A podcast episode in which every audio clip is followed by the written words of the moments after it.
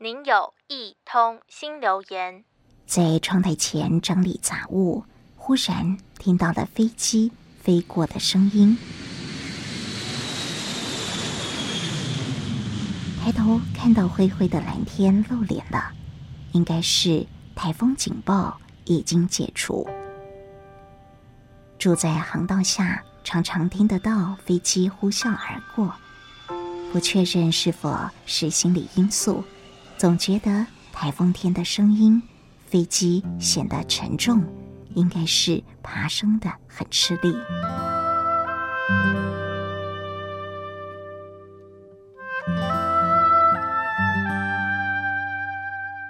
网络上说，能成功飞翔需要有四个作用力：推力要大过于阻力，升力大于重力。这其中，在飞机起降的两个重要阶段，反倒得需要逆风而行，所产生的升力才能足以支撑。逆风能缩短飞机起飞时滑行跑道的距离。逆风也可以避免飞机降落时错失最好的着陆时机。这不禁让我想到佛法里有逆增上缘的说法。逆境或者困难，甚至是障碍我们的人，通通是可以转化为帮助我们成为更好的自己。的确，反向的思考能够点醒我们。曾经记得我的导师正言上人很有智慧的话语：有一个人病情反复，常常往坏的方面想。上人说：“假设今生我注定得痛一百次，那么痛过一次就少掉了一次，所以要很欢喜。”没什么好与坏可想的。导师所提供的是一个减法的价值观，吃苦便是了苦。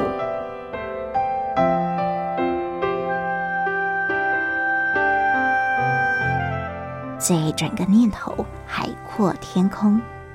曾经有一位发明家来见上人，提到自己有一项发明上市之后，乏人问津。严重亏损。后来有一位企业家买了他的专利，重新再推出，却是造成热销，产品大卖。这位发明家觉得很不公平，东西是他发明的，为什么自己研发做得这么累，还负债累累？别人却能坐收渔翁之利，不费功夫的赚大钱。商人告诉他，这个企业家老板上辈子可能造了大福，所以今生就算是铜板丢进水里也会浮起来。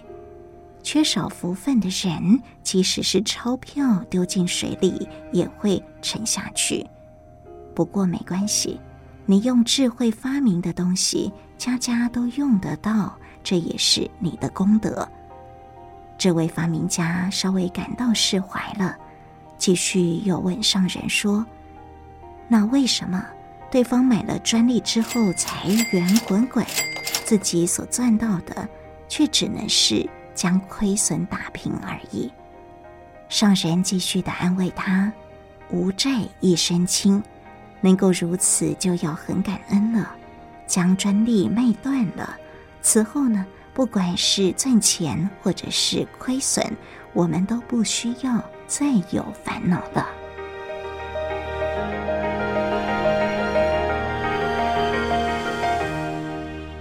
如何面对逆增上缘？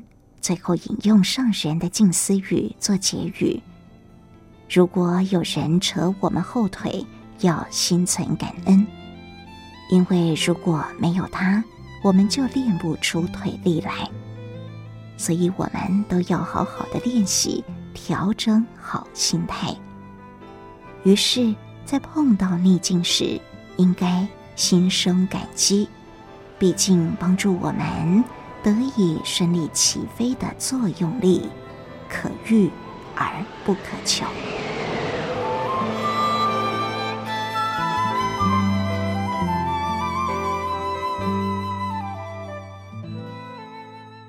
您的留言已完成。